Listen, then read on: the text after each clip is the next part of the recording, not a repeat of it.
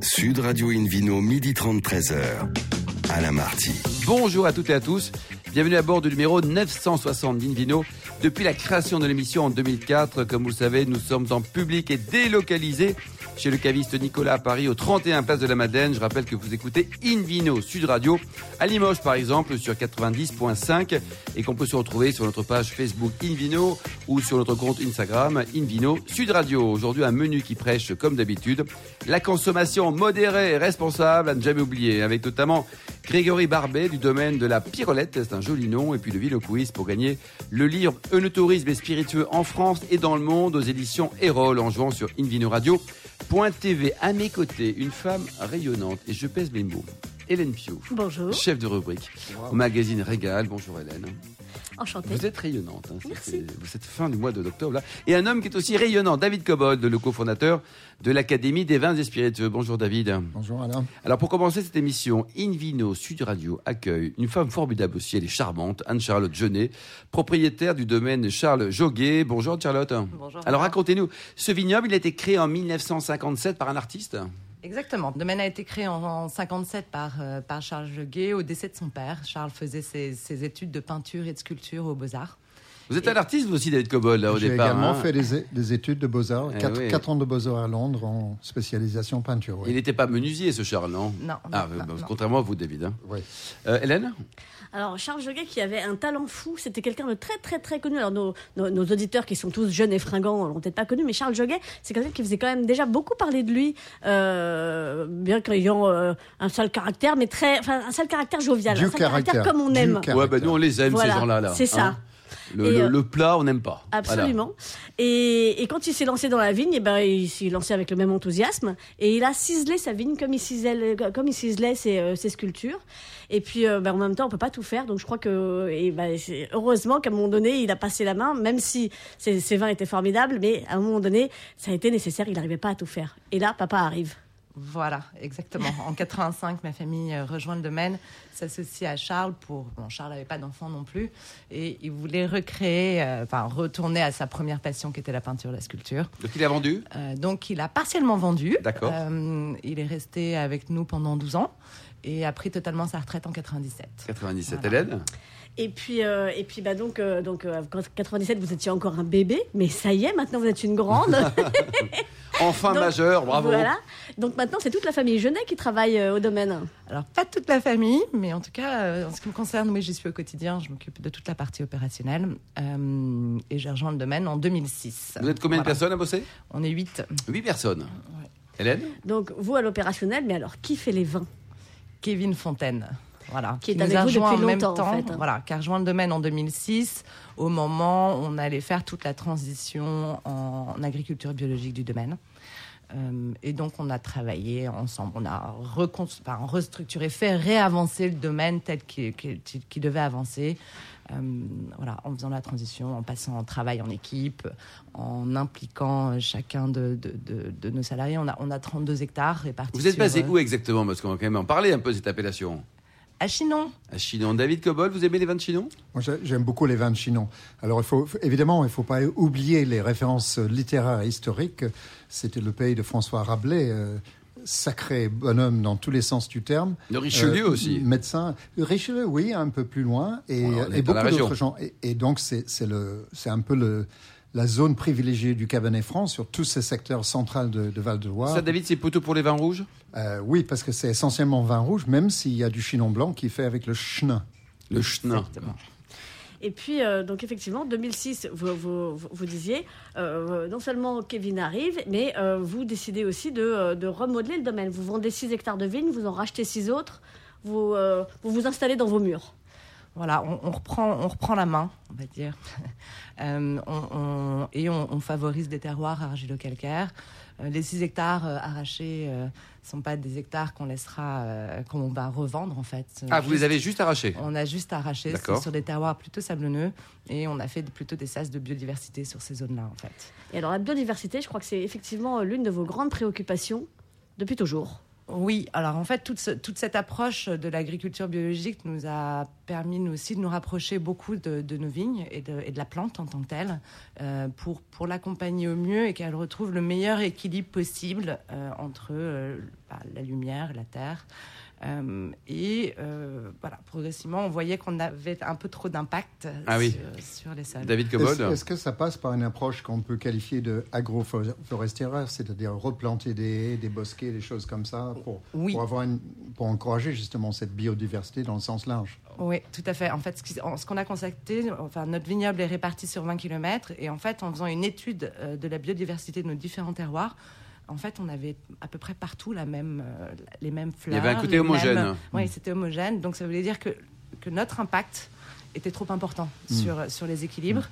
Euh, donc, il s'agit effectivement, on a arraché un hectare de Varennes du Grand Clos, qui est une de nos belles Ouais. cuvées, pour recréer euh, des corridors, euh, replanter des arbres fruitiers, euh, refaire des, des, des stops en fait pour Bah, les C'est chouette chez vous. On peut visiter ou pas? On peut Ah, venir vous voir sûr, ou pas? Évidemment, Vous êtes ouvert tous les jours, 7 sur 7 6 sur 7. 6 sur 7, bon c'est pas mal. Hélène Euh, et donc euh, bah, aujourd'hui, euh, donc le changement climatique euh, arrivant, euh, enfin arrivant, étant déjà là, hélas, Oui. euh, le, elle est loin, la Loire de Rabelais, euh, mon petit liré, tout ça, c'était- c'est très très très joli, mais euh, maintenant on- il fait très chaud chez vous par rapport à il y a 400 ans. D'où votre teint allez, Anne-Charlotte Voilà. Vous êtes très bronzé là pour cette fin octobre.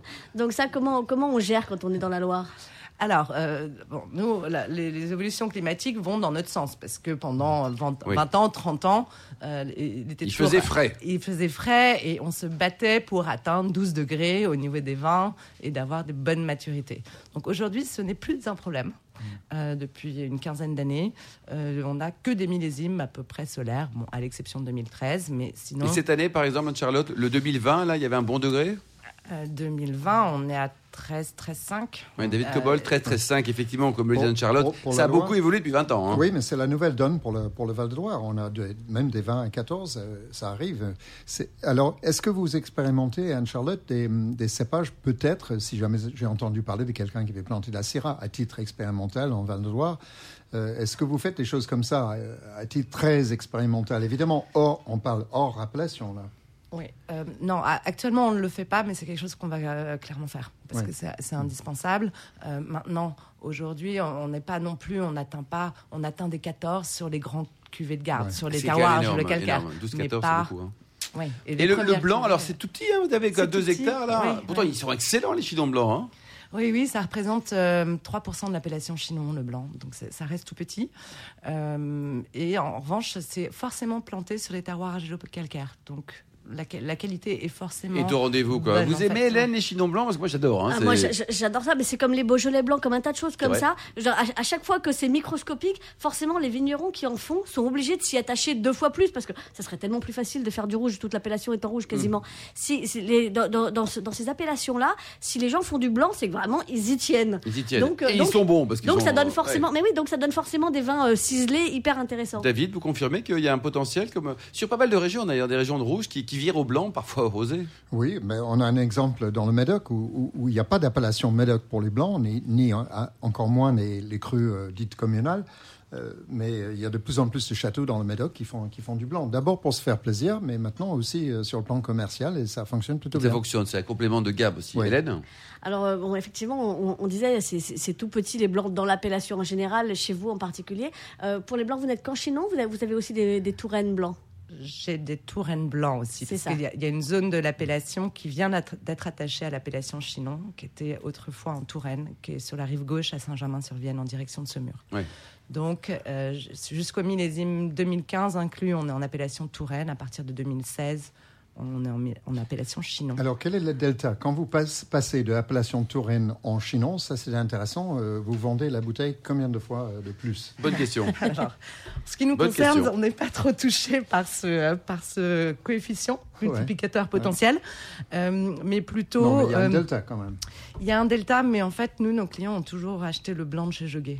D'accord. Donc, c'est- c'était c'est pas, la marque qui prime sur euh, l'appellation. Donc c'est le- la qualité du travail du, Hmm. du- mené au domaine qui a toujours primé sur l'appellation. C'est jamais la- l'appellation Touraine n'a jamais été. euh, Et le, le prix un d'un hectare en Touraine ou en Chinon, d'ailleurs, on est à combien en, en moyenne hein, euh, Combien ça s'achète un, un hectare C'est On est plutôt quoi dans les, dans les 100 000 euros peut-être? Bon, on, on va investiguer quoi. Hélène? Oui, il faudra qu'on creuse. Nous, on achète des bouteilles, on n'achète pas des hectares.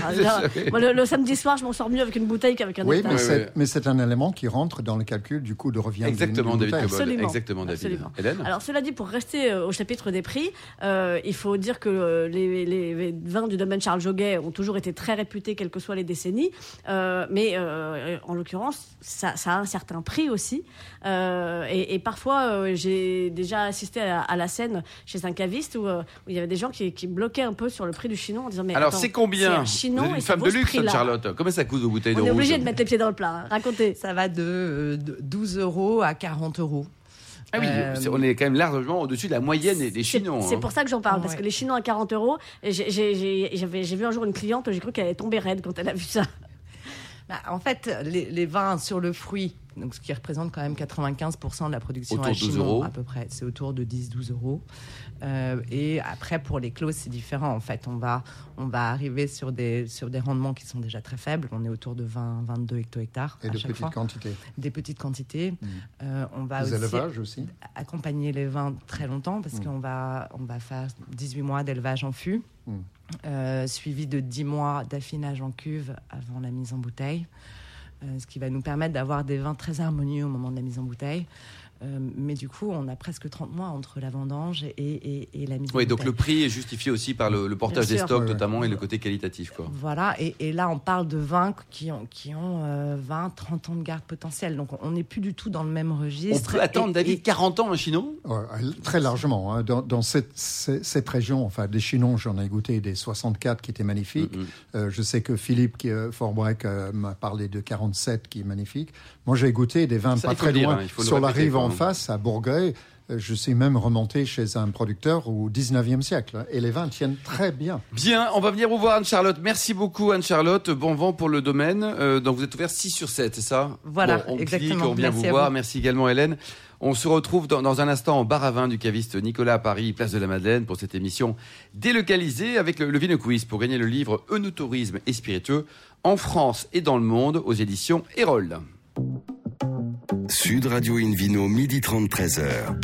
Alain Marty. Retour chez le caviste Nicolas à Paris, place de la Madeleine, pour cette émission délocalisée. D'ailleurs, vous qui nous écoutez chaque week-end passionnément, en tout cas on le souhaite, n'hésitez pas à nous contacter sur notre page Facebook Invino ou notre compte Instagram Invino Sud Radio pour nous indiquer vos vignerons favoris. On retrouve David Cobold, toujours fidèle au rendez-vous, le cofondateur de l'Académie des vins et spiritueux, et puis le vidéo quiz, David. Ah oui. Alors, le principe est simple. Euh, chaque émission, on vous pose une question sur le vin. Et si vous gagnez, si vous répondez bien, si vous êtes tiré au sort, vous avez un magnifique cadeau. Il s'agit du livre Un tourisme spiritueux en France et dans le monde entier. Alors, la semaine dernière, Euh, la question portait sur les alcools. Euh, quel alcool est le sujet du dernier livre du journaliste Fabien Humbert? Option A, rhum. Option B, tequila. Option C, oui, champagne. C'est pas un alcool. hein, C'est un double piège, On peut déjà éliminer un sur les trois. et la réponse Bah, est la bonne, c'était le rhum. A. le rhum. Ah, et cette semaine, la question Alors là, on va partir en Val-de-Loire. De quels cépages sont issus les vins rouges du domaine Charles Joguet, situé euh, Chinon hein? dont on a parlé il y a quelques instants. Option A, le cabaret franc. Option B, le taverne franc. Et option C, le cabernet franc.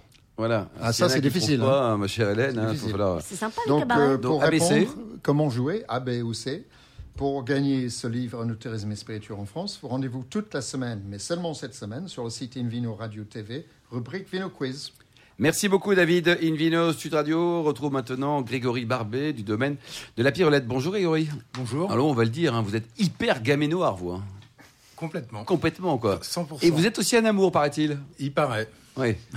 Hélène, vous qui êtes une amoureuse. moi, je, moi, je suis ravie parce midi et que soir. aujourd'hui, on va parler de sainteté, de grand amour, pas seulement d'amour, mais de grand amour et de fleurs blanches. Dit comme ça, franchement, c'est un super Oh là là là, vous savez qu'on vous aime, on vous aime encore plus. Oui. Alors, c'est- pas moi qu'il faut aimer, c'est si, effectivement si, si. Virginie et Grégory Barbet du, du domaine de la Pirolette à Saint-Amour dans le Beaujolais. Pourquoi Alors- Pirolette? Parce que euh, il y avait une fleur historiquement qui était située sur le domaine et qui s'appelle la pyrole, une jolie fleur blanche. Oh je vous avais dit qu'on parlerait de C'est blanches. un, hein. joli, c'est un joli nom pour un domaine, je trouve. Pyrolette. La pyrolette. Et quel est le prénom de, de- pirouette, de votre pyrolette, chien? Vous avez un chien peut-être, non? Tout à fait. Comment il s'appelle votre chien? Scarlett. Scarlett. Bon, je vous laisse, je Quoi, vous laisse c'est- continuer. Ils- quoi. ils ont- ils ont une fille Alain, qui s'appelle Arlette, changer l'émission, bon, c'est- le Non, Nos amis mais les bêtes on, ou quoi on va laisser notre confesseur euh, Natacha Harry s'occuper des animaux, mais nous aussi on aime bien les animaux. Et puis et notamment également Brigitte Lahaye. Alors, allez- allez-y. Mais Brigitte alors- Lahaye adore alors les chiens, notamment les dogs. Moi, Voilà. c'est Hélène c'est pas Brigitte Lahaye. Mais bon, euh, C'est je- frappant, pourtant, Je lui ai tout appris. Euh, Grégory Barbet, bienvenue dans l'émission la plus dingue du week-end. Euh, vous- Avec les autres, égalité avec les autres. C'est ça. Euh, alors, vous, vous n'êtes pas arrivé complètement par hasard dans le Beaujolais. Euh, on, on- on va citer votre papa quand même, qui était euh, l'ancien directeur de la maison Jean Laurent. Très belle maison Ah oui. Beaujolais. Oui, qui font d'excellents vins d'ailleurs. Absolument. Euh, alors, vous, vous étiez un petit peu parti faire quand même autre chose, transport, logistique internationale. Tout à fait. Et puis un jour, vous vous êtes dit, c'est quand même mieux à la maison. C'est bien, ouais. J'ai- donc j'ai fait euh, pas mal de pays dans le monde et puis pour finalement euh, revenir à un kilomètre euh, de là où j'étais né. Effectivement, c'est c'est- c'est Ça, bien la ça peine d'aller aussi pas un loin. retour à la case départ, non? Euh, pas loin, pas loin. Ouais, ouais. C'est une jolie histoire en tout cas. Donc effectivement, vous revenez euh, en 2013. euh, et puis euh, et puis vous cherchez une maison et ah bah dis donc c'est à Saint-Amour que ça se passe. Exactement. Euh, mais vous revenez pas tout seul, vous revenez avec Virginie qui, qui bosse un peu sur le domaine, je crois. hein. Tout à fait. Mais encore. Mais encore, parce que là on est très monosyllables. Alors Virginie, elle faisait quoi dans la vie? Elle était tonnelière. Ah, Ça, c'est alors, joli Ça, métier, les femmes ça. tonnelières sont pas très légion, je crois. Bravo. Il y, en a pas beaucoup, non? Non. Non, non. Ouais. Non, non. Et alors donc Saint-Amour, donc vous achetez une maison, sympa, vous vous aimez, vous êtes heureux, qu'est-ce qui se passe après? Donc euh, voilà, en fait, mon père arrive euh, et nous dit euh, voilà, j'ai trouvé une belle maison. Par contre, il y a 15 hectares de vignes et un gros cuvage euh, avec. Et puis, bah, du coup, euh, on est allé. vous prenez pas. Voilà. Ouais. Et, ce que, et du coup, on a fait la visite. On savait que euh, donc la maison était superbe euh, avec euh, Saint-Amour, belle vue. Bien Donc, sûr. On a une super vue sur tout le Beaujolais. C'est vrai que les maisons dans ce secteur sont magnifiques, hein, Mhm. souvent. Et en plus à des prix encore raisonnables, David. hein. Bah, je sais pas, je suis pas agent immobilier. mais, euh, Il y a une autre émission très bien sur Sud Radio. Alors on continue. Alors Et donc, on fait le, le tour des vignes. Et en fait, les vignes se trouvent en fait sur la colline, euh, colline de Saint-Amour. Et on savait que euh, les 80% des vignes du domaine se trouvaient sur des terroirs exceptionnels euh, de Saint-Amour. Et puis, bah, du coup, on s'est lancé dans l'aventure. Euh, donc, euh, avec mes deux sœurs, euh, Péroline et Anaïs. on les salue toutes les deux. Voilà. Et puis euh, un groupe de passionnés euh, donc qui nous ont aidés à clôturer le financement. ah, c'est bien, c'est un, un esprit un peu crowdfunding. Un petit peu, ouais. Un petit peu. Combien de personnes ont investi chez vous? Une quinzaine de personnes. Après, ça reste des, des actionnaires euh, minoritaires puisque c'est un, G- GFA Ouais. et on les paye euh, donc en liquide. En Euh, bouteille. tout- Voilà, c'est En ça. bouteille. Ouais. C'est ça. Enfin une rémunération en liquide officielle en France. C'est ça. On peut, Ça, ça, peut ça parler. s'appelle des pots de vin, Continuons. hein. Oui, non. Oui, absolument. Mais des chouettes pots de vin. Mais du coup, euh, ils ont amené beaucoup d'énergie en fait, puisque sur le domaine, on est parti un peu d'une page blanche, puisque c'était un, un domaine euh, autrefois qui appartenait à des Lyonnais qui n'étaient pas du tout dans le vin et qui vendaient en vrac euh, D'accord. À la Ouais, aux négociants. on va Donc il n'y avait Ouais. pas d'historique domaine. Il y avait des beaux terroirs, mais Mm. pas d'historique domaine. Et donc ce groupe de passionnés a été euh, nos premiers clients, puisqu'ils ont fait découvrir le vin à tous leurs amis. euh. Je dois vous dire qu'il y a un ami qui m'a apporté une bouteille par hasard. hein. Je ne savais pas que vous allez venir aujourd'hui, mais euh, il n'y a pas très longtemps cet été, une bouteille de- d'une de, vos cuvées, et j'ai trouvé ça excellent. Merci. Alors profitez-en parce que quand il aime pas, il le dit aussi, Monsieur Cobold. hein. Absolument. Hélène. Et puis, euh, bah, il faut croire que vous vous êtes bien débrouillés, euh, vous, les frangines, votre épouse, les copains, parce que de- dès la deuxième, euh, dès dès le deuxième millésime, grosse reconnaissance de tous les guides. Euh, C'était euh, un, un truc de dingue, votre deuxième millésime. On en a parlé sur tous les continents à peu près. Ben merci. Moi j'ai- 2015. j'appelle ça, j'appelle ça la, la main de Dieu, un peu comme le, le Maradona. Maradona. Oh là voilà. là. Non, c'était vraiment Ça, la, c'est un mauvais la- souvenir. La chance du débutant. Bon, on avait quand même euh, euh, un historique euh, puisque mon père était produ- producteur. On- et, euh, et puis je pense que euh, vraiment les, les terroirs sont magnifiques. Et, euh, Alors justement, Euh, c'est- eh ben, Excusez-moi. Hélène, juste, une question à propos, rebondir sur la- l'affaire de votre père. Est-ce qu'il vous, vous sert de, de conseil un peu? Tout à fait. Oui, oui Tout c'est à utile fait. d'avoir Oui, le, oui. sage fait. derrière. Tout à fait. Mm. Tout à fait. Il est encore. Donc ça se passe bien en la famille retraite. hein. Ouais, ouais, ça se passe. Parce que très parfois c'est compliqué avec le pépé qui reste longtemps. Là, c'est Non, c'est pas le cas, quoi. Il est que pas dans l'affaire. Il n'est pas dans l'affaire. Il, est, il est ouais, consultant. c'est un vrai consultant. Voilà, très bien. Donc il nous a aidés quand on a refait le cuvage, par exemple, euh, parce qu'on a rénové le cuvage euh, pour faire les sols. Donc Voilà. vous avez des conseils gratuits. Voilà. Exactement. En Ça, plus, votre formation de logistique, ça, ça vous aide énormément dans Bah, ce domaine-là. Voilà, ouais, tout à fait. Ouais. Et puis euh, et puis après, euh, bah, la, la la partie qui a été importante, euh, bah, c'était de connaître notre domaine. Mhm. Et on a eu la chance, en fait, en, en 2005, d'avoir euh, cette étude des sols qui a été faite euh, dans tout l'ensemble du Beaujolais par une société euh, de géologues. D'accord. Donc ça a duré pendant 10 ans. Mm. Et en 2015, donc, on, on a cette carte des sols de Saint-Amour. Et en fait, on Et il y a des grandes compte- différences, Grégory, entre les- les- les- l'ensemble des, sols qui sont situés sur l'aire d'appellation. Tout C'est à très fait. hétérogène, Eh oui, hein, je crois. Et en fait, on a, même nous, euh, pourtant, euh, j'ai grandi à un kilomètre, on était surpris de cette diversité des sols à Saint-Amour. Et donc, en 2014-2015, on connaissait pas trop le domaine. On avait une seule cuvée qu'on a surnommée les passionnés euh, de par euh, le début de l'histoire du domaine. Et puis, euh, bah, une fois qu'on a eu cette carte des sols, ça nous a aidés en fait pour prendre des décisions et on a décidé de faire deux cuvées parcellaires. Donc une sur un lieu dit qui s'appelle La Poulette euh, et qui est situé sur les granites roses qui va faire des vins plutôt sur le fruit, le côté floral, et une sur les pierres bleues volcaniques où on fait des vins un peu plus structurés sur le lieu dit Le Et Carjo. tous vos vins sont, rouges en appellation Saint-Amour. Alors, sur l'appellation Saint-Amour, tous nos vins sont rouges. Nous, on a un demi-hectare en blanc D'accord. qui est vendu en Beaujolais village blanc, puisque Saint et Saint-Amour, on trouve pas mal, euh, on a 40 hectares de blanc quand même sur euh, les 300 hectares sur De Saint-Amour. l'appellation. On peut pas les vendre en Saint-Amour blanc, malheureusement. Ce qui est dommage, parce que c'est vrai Ouais. que Saint-Amour blanc, euh, donc il n'y a pas de rosé non plus chez vous. Quoi. Non, il n'y a pas de rosé. Mais il y a de l'amour, on peut pas tout avoir. hein. C'est- oui. Alors moi je voudrais revenir sur cette cuvée la poulette parce que déjà la, la poulette de la pirolette déjà ça me plaît Euh, mais surtout euh, il y, a- il y a- il y a une histoire à cette poulette mais justement vous ne croyez pas si bien dire David Cobold ne il s'agit redevenez pas anglais. Il s'agit d'œufs on ne fait pas d'omelette sans casser d'œufs ni de poulette sans bah, sans œufs justement Tout à fait. Donc on a décidé euh, d'aller euh, à fond dans le dans le, le concept et de faire euh, pour ce lieu dit donc la poulette un élevage haute couture euh, dans des œufs béton. Ah, des vrais œufs. Voilà. enfin, des vrais œufs Alors, des, des œufs en qui- béton quand même Qu'est-ce qui vient en premier, la poulette ou l'œuf? C'est une bonne question. Bah, en l'occurrence, la poulette, puisque le terroir était là avant. Donc, euh, cette, fois- fois-ci, on a une réponse. C'est pas le cas à tous les coups, mais là, on a une réponse. Tout à fait. Et alors, alors ça donne quoi, euh, ces œufs béton, euh, la Eh ben, poulette, L'idée, c'était d'aller vraiment dans le sens du terroir et de faire ressortir le côté fruit, euh, le côté euh, énergie, le côté floral.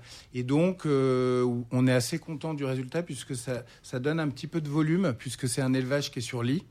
Et ça donne un peu de volume au vin, un petit peu plus de euh, d'énergie. D'énergie, quoi. Par contre, Les ce qui est important, Grégory, parlons un petit peu d'argent. Grégory, euh, vos bouteilles, là, vous les vendez de combien combien alors la cuvée euh, Les Passionnés, on la vend à 15 euros 15 Et- euros. et les deux cuvées parcellaires à 20 euros. Ce qui, David Cobol, est dans la fourchette haute des, des vins de C'est dans la fourchette ou- haute, ou mais pas. inabordable pour la qualité. Je trouve que Oui. les gens sous-estiment totalement la, la qualité des meilleurs vins de toute la région beaujolaise, d'ailleurs. Je, C'est je ne parfaitement parle pas vrai. nécessairement de- des crus, mais en particulier des crus, mais aussi des meilleurs villages où parfois les, les implantations sont formidables. Il y a des vins de, vraiment de très très belle qualité. Il ne faut pas généraliser. Il faut jamais généraliser avec une appellation. Oui, parce que parfois Mais on se certains- dit Beaujolais pas- égale Ouais. pas bon, on s'inscrit en faux. Ah parce non, que les ah gens- c'est ah non. archi faux, Parce ça. que hein. les gens Il y a font adéquation Beaujolais, quoi. trop Archi faux. rapide entre Beaujolais et Beaujolais primeur. Ben, c'est ça, ouais, le et- problème. et- et il y a 10 Ça ans. peut vieillir vos vins, là, euh, entre 12 et 70 milliards d'euros, là? Alors, j'ai pas beaucoup de. J'ai pas beaucoup de recul puisqu'on a repris le domaine en 2014. Mais selon vous? mais oui, euh, les 14 aujourd'hui sont excellents et je pense que sur la cuvée classique, c'est des vins qui vont pouvoir vieillir euh, euh, jusqu'à 7 ans, euh, 10 ans. Donc, un réel potentiel de garde également euh, Et avec puis ce sur les parcellaires, Mais- encore plus. Mais ils sont bons de suite. Ouais. Et ils sont bons, ils sont bons dessus. Et on n'a pas besoin de les garder 15 ans. Merci beaucoup Grégory, merci également Anne-Charlotte, euh, Hélène, David et puis aux millions d'amateurs de vin qui nous écoutent euh, chaque week-end. Un clin d'œil également à Angéline qui a préparé cette émission ainsi qu'à Sébastien pour la partie euh, technique. Fin de ce numéro. D'ailleurs, dernier détail, Grégory, température de service de votre Saint-Amour. Pas trop frais, hein, parce que certains restaurateurs le servent à moins 23, ça va pas du tout. Hein. Non, on va Combien dire autour de 16-17 degrés. Fin de ce numéro d'Invino Sud Radio. Pour en savoir plus, rendez-vous sur le site hein, sudradio.fr, invinoradio.tv, notre page Facebook Invino notre compte Instagram Invino Sud Radio. On se retrouve demain à 12h30 précise pour une nouvelle émission, toujours en public et délocalisée chez le caviste Nicolas, fondé en 1822. On parlera de les vins des côtes de la Molière, de Gérard Gobi dans le Roussillon. D'ici là, excellent déjeuner.